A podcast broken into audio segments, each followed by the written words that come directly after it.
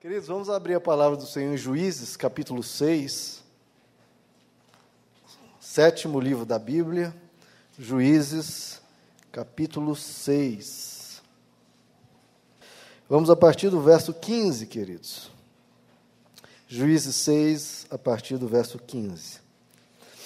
Ah, Senhor, respondeu Gideão, como posso libertar Israel? Meu clã é o menos importante de Manassés e eu sou o menor da minha família. Eu estarei com você, respondeu o Senhor, e você derrotará todos os midianitas como se fossem um só homem. E Gedeão prosseguiu: Se de fato, se de fato posso contar com teu favor, dá-me um sinal de que és tu que está falando comigo. Peço-te que não vás embora até que eu volte e traga minha oferta e coloque diante de ti. E o, e o Senhor respondeu: Esperarei até você voltar. Verso 19. Gideão foi para casa, preparou um cabrito e com uma arroba de farinha fez pães sem fermento. Pôs a carne num cesto e o caldo numa panela, trouxe-os para fora e ofereceu-os a eles sob a grande árvore. E o anjo do Senhor lhes disse: lhe disse: Apanhe a carne e os pães sem fermento, ponha-os sobre esta rocha e derrame o caldo. Gideão assim o fez. Com a ponta do cajado que estava em sua mão, o anjo do Senhor tocou a carne e os pães sem fermento. Fogo subiu da rocha consumindo a carne e os pães, e o anjo do Senhor desapareceu. Quando Gideão viu que era o anjo do Senhor, exclamou: Ah, Senhor soberano, vi o anjo do Senhor face a face. Agora vamos para o verso 36. Deus deu um sinal aqui para Gideão, né, colocando fogo lá no, no sacrifício, no verso 36. E Gideão disse a Deus: Quero saber se vais libertar Israel por meu intermédio, como prometeste. Vê, colocarei uma porção de lã na eira. Se o orvalho molhar apenas a lã e todo o chão estiver seco, saberei que tu libertarás Israel por meu intermédio, como prometeste. E assim aconteceu. Gideão levantou-se bem cedo no dia seguinte, torceu a lã e encheu uma tigela de água do orvalho. Disse ainda Gideão a Deus: Não se acenda tua, tua ira contra mim, deixa-me fazer só mais um pedido Permite-me fazer mais um teste com a lã. Desta vez, faze ficar seca a lã e o chão coberto de orvalho. E Deus assim fez naquela noite. Somente a lã estava seca, o chão estava todo coberto de orvalho. Até aqui, queridos. Senhor nosso Deus, fala-nos a tua palavra, Senhor. Ensina-nos os teus caminhos, ensina o teu propósito para a vida de cada um. Que o Senhor esteja a nos guiar, conduzir o nosso viver, Toda a nossa vida é para o Senhor, Pai. Toma-nos em tuas mãos, fala a tua igreja para a glória do teu nome, em nome de Jesus. Amém. O que, é que está acontecendo aqui em Juízes capítulo 6? Né? Deus aparece para Gideão, né? um anjo de Deus aparece para Gideão, e esse anjo diz: Olha, eu trago uma mensagem da parte de Deus. Você será usado por Deus para libertar Israel da opressão dos midianitas. Midianitas era um povo que nessa época estava oprimindo o povo de Israel, e Deus escolhe Gideão né, para libertar. Então Deus fala com Gideão: você vai libertar o povo. O que, que acontece? Gideão fica inseguro. Olha, Deus, eu sou. A minha família é a mais pobre. Eu sou o menor da minha família. Como você vai utilizar alguém como eu? Né? Por que, que não utiliza outra pessoa, né? uma pessoa mais preparada? enfim, qualquer um menos eu. Mas Deus insiste, não, eu vou estar com você e eu vou usar você. Aí Gideão falou: Ok, Deus, se você vai me usar, então me dá um sinal, me mostra, me prova que realmente sou eu a pessoa escolhida. Então o que, que acontece? Gideão vai lá pegar um pedaço de carne, traz e um caldo, coloca sobre a rocha e o anjo vai dizer: vou te dar um sinal. E o anjo toca com um cajado na rocha e a carne e o caldo pegam fogo instantaneamente e o anjo desaparece. Então Deus dá um sinal para Gideão para mostrar para ele, para confirmar para ele que aquele realmente era uma direção da parte de Deus. Alguns, alguns dias posteriormente, que nós vimos aqui no segundo trecho que nós lemos, Deus, o Gideão pede novamente um sinal. Olha, Deus, se você realmente tem certeza, se você realmente vai me usar, se é esse o propósito de Deus para a minha vida, se essa é a vontade de Deus para a minha vida, me dá mais um sinal. Já pede Deus já havia falado, já havia mandado fogo, então esse já é o terceiro sinal que ele pede, para confirmar que aquele era o propósito de Deus para a vida dele. Qual que é o sinal que ele pede? Ele fala, Senhor, eu vou botar aqui um, um chumaço de lã no chão, vou deixar aqui a noite toda. De manhã, quando eu acordar, que tenha água, né, o orvalho esteja só na lã e todo o chão ao redor esteja seco. Se essa for a, se você vai me usar para libertar Israel, seja esse o sinal: o chumaço de lã cheio de água e o chão ao redor seco. Gideão acorda e Deus dá o sinal. Ele pega o chumaço de lã, tosse e enche uma bacia. Mas todo o chão ao redor daquele chumaço de lã estava seco. Gideão, não satisfeito, já tendo pedido três sinais, perde o quarto sinal. Fala, Deus, aconteceu isso, o Senhor está falando comigo, ok, mas me dá mais um sinal, não se ire comigo, me dá mais um sinal.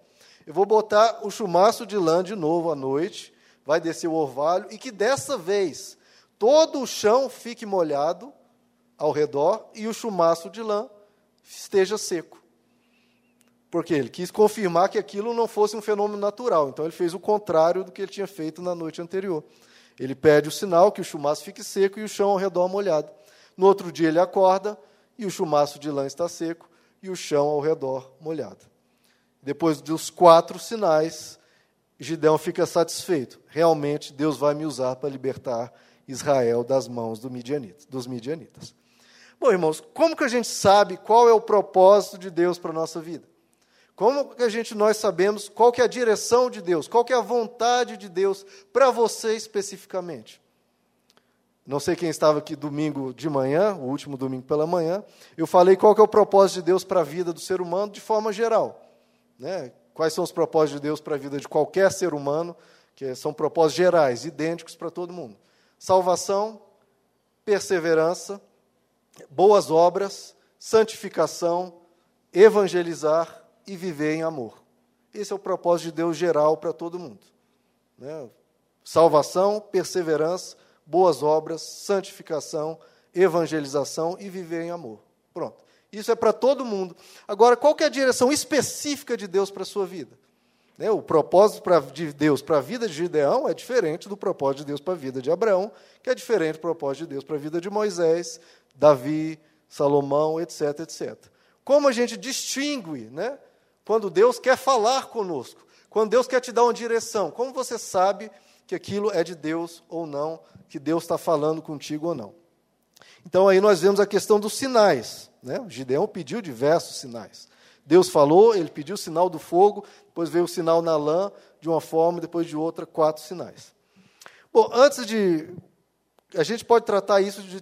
Vou colocar três tópicos aqui, irmãos. Primeiro, o jeito errado de analisar sinais de Deus para a sua vida. Para você analisar propósito, a propósito de Deus para a sua vida, a forma errada. Depois, os problemas que isso podem causar para você, para você ter o cuidado, irmãos, de diante de uma situação difícil na sua vida, você buscar um sinal do jeito errado e aquilo vai te trazer problemas. E por fim, o jeito certo, né, de buscar a direção de Deus para a sua vida. Bom, irmãos, primeiro, como que é o jeito errado? Muitas pessoas, quando vêm para o cristianismo, começam a pedir direção de Deus. Fica com essa ânsia, vira quase uma obsessão. A pessoa fica obcecada por uma direção. Eu quero que Deus fale comigo a partir de agora. Deus que vai guiar minha vida. Tudo que eu fizer, Deus que vai falar. Tudo. Eu não vou fazer nada que Deus não fale. Deus que vai dirigir minha vida completamente. Tem um caso de uma pessoa que, para ela ir para a padaria, ela queria um sinal de Deus se tinha que comprar um pão grande ou um pão pequeno. Um pão daquele aquele mais escuro ou do mais branquinho. Você deveria ir na padaria da esquina ou na padaria de um, de um amigo, que é um pouco mais distante. Tudo que tinha uma opção, que tinha um caminho para a direita, um caminho para a esquerda, a pessoa queria que Deus falasse. Isso já é uma maneira errada, já vira algo obsessivo, algo que você quer forçar Deus a te falar tudo que tem que acontecer. Tem casos de pessoas que começam a entrar em mecanismo de buscar Deus, buscar Deus, fazer jejum, fazer jejum, e a pessoa sai pela rua e fala: Senhor, eu estou aqui na rua, me usa segundo a tua vontade.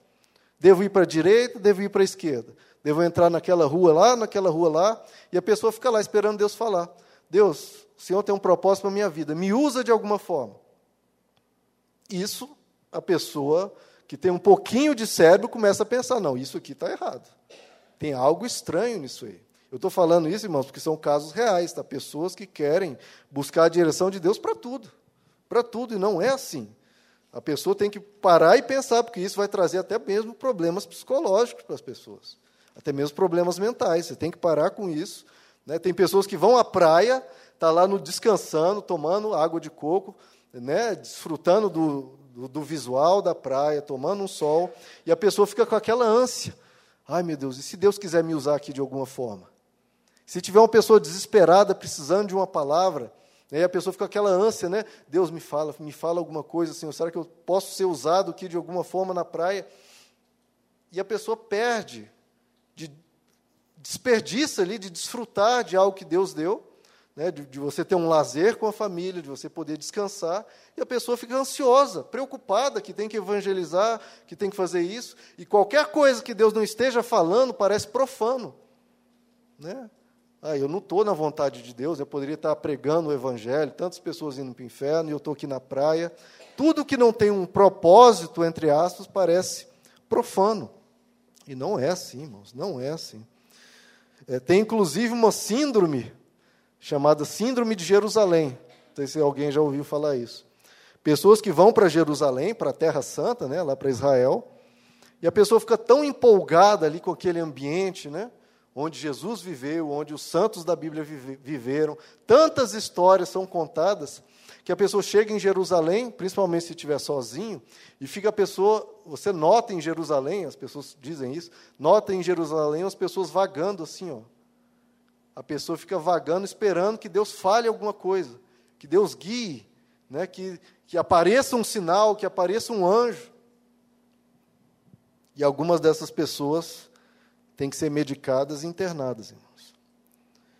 Então veja só, se a pessoa sai de um equilíbrio e começa a querer forçar sinais, isso já escapa do que é a Bíblia, irmãos. Já escapa, não é assim. O Novo Testamento, cada cristão recebe a unção do Espírito Santo e Deus vai guiar essa vida.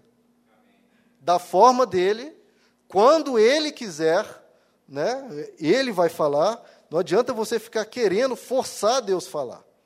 Até no Antigo Testamento tinha essa sabedoria, tinha é, Deus concedeu isso no Antigo Testamento, no Novo Testamento não tem isso, porque no Novo Testamento nós temos acesso ao Espírito Santo. No Antigo Testamento existia o Urim e o Tumim, que é um objeto que é narrado, não se descreve muito bem ele, mas aparentemente os estudiosos dizem que seriam duas pedras. A palavra Urim significa maldição e a palavra tumim significa perfeição. Duas pedras, se você jogasse as duas pedras e desse urim em uma e urim na outra, ou seja, maldição em uma e na outra, as duas aparecessem a mesma palavra, era porque Deus estava dizendo não em relação àquele propósito. Né? o povo de Israel ia fazer alguma, alguma ia fazer uma guerra, ia fazer alguma coisa, o rei pedia ao sacerdote, olha, consulte a Deus. O, o sacerdote jogava as duas pedras, se desse nós devemos ir para a guerra? Se desse urim nas duas pedras, era não. Se desse nas duas pedras tumim, que quer dizer perfeição, então, se as duas pedras estivessem de acordo, significaria sim, vá para a guerra, vá lá que Deus vai te dar vitória. Mas se permitia também que Deus dissesse: Eu não vou falar nada. Que era o quê? Se uma pedra desse urim e a outra desse tumim. Não havia, não tinha uma resposta conclusiva. Então a pessoa reconhecia, não, Deus não quer falar, me desculpe, o sacerdote falava para o rei, é, se retire, Deus não quer falar com você, né, não é o momento. Então, Deus pode falar sim, pode falar não, ou pode falar aguarde. Pode falar, eu não quero te dizer nada agora. Então, veja, irmãos, é, no, na, na Bíblia não existe essa questão de você ser teleguiado por Deus de Deus te pegar como um bonequinho de pano e com aqueles, como é que chama aqui? O ventrículo, né? Ventículo? Marionete. Deus botar uma cordinha em você e guiar tudo que você tem que fazer. Não existe isso de ser teleguiado. Não existe essa questão de espírito de satélite, GPS. Né? Isso é paganismo, irmãos. Deus criou o ser humano com livre-arbítrio. E algumas pessoas querem jogar isso fora. Ah, não, agora me converti, eu quero ser totalmente guiado por Deus. Espera aí, totalmente como assim? Deus te deu livre-arbítrio. Deus não criou robôs, irmãos. Ele poderia ter criado robôs, colocado um chip na cabeça de todo mundo e todo mundo faria exatamente o que ele quer. Robôs, sem nenhuma autodeterminação, sem fazer, sem ter vontade, sem ter vontade própria. Deus criou o ser humano com livre-arbítrio. Deus não quis robôs no passado e não quer robôs hoje. Deus quer filhos. Filhos que pensam, filhos que querem andar com o Pai. Você pode pedir conselhos, pode pedir direção a Deus? Pode, deve. Veja, tudo isso aqui que eu estou passando, irmãos, é um meio termo. É um bom senso. Não é um extremo, que Deus nunca fala, nem o outro extremo. Tudo que eu fazer, Deus tem que falar comigo. Qual, qual padaria que eu vou comprar, tudo que eu fizer, né? se eu levanto com o pé direito, com o pé esquerdo, se eu levanto de um lado da cama. Não, nada disso. Não existe isso. Deus te deu uma mente para pensar. Ele te deu razão, te deu liberdade para escolher sem medo. Como eu falei, Deus criou Adão e Eva perfeitos, 100% perfeitos. E eles faziam lá, estavam lá no jardim Éden e faziam o que queriam. Nem mesmo Deus estava ali o tempo todo. Deus se retirava, deixava Adão e Eva viverem ali normalmente, como um casal, né, conversando, fazendo as coisas que eles tinham que fazer. E no fim da tarde, Deus aparecia conversar com eles. Não tinha essa questão, porque no Éden havia a perfeição. Deus não estava teleguiando eles. Olha, vocês vão fazer, ó, a hora que vocês acordar, vocês vão fazer isso, isso, isso, isso, isso, isso e aquilo. À tarde eu chego e a gente conversa e eu vejo que vocês fizeram isso. Não tinha isso. Isso não é liberdade, isso é opressão, isso é marionete. Deus não é assim. Ele criou ser livres. E assim a gente vive uma vida muito mais profunda, irmãos. É claro que existe a não vontade de Deus. Lá no Éden, como foi?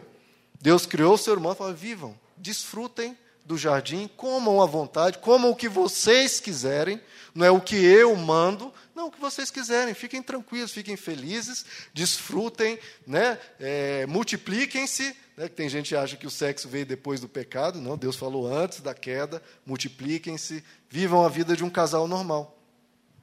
Mas Deus falou: olha, agora tem uma coisa há algo que eu não quero que vocês façam. Não comam da árvore do jardim, do, da árvore do conhecimento do bem e do mal. O resto, tudo, sejam livres, façam o que você quiser.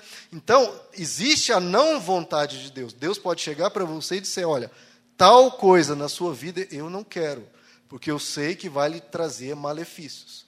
Então, Deus revela é, algumas coisas que ele não quer. Mas, em geral, a maioria das coisas é livre. É nessa proporção. De tudo comam que tem no jardim. Agora, uma coisinha só eu peço para vocês. Isso aqui não. Olha a proporção: 99,9% façam conforme vocês desejarem. Você acordou de manhã, quer comer isso, quer comer aquilo, fique à vontade. Agora, uma coisinha, essa aqui não. Então, a maioria das coisas de Deus é viva a sua vida tranquilo em paz. Agora, alguns direcionamentos Deus já dá. Olha, isso aqui não, porque isso vai lhe trazer malefícios.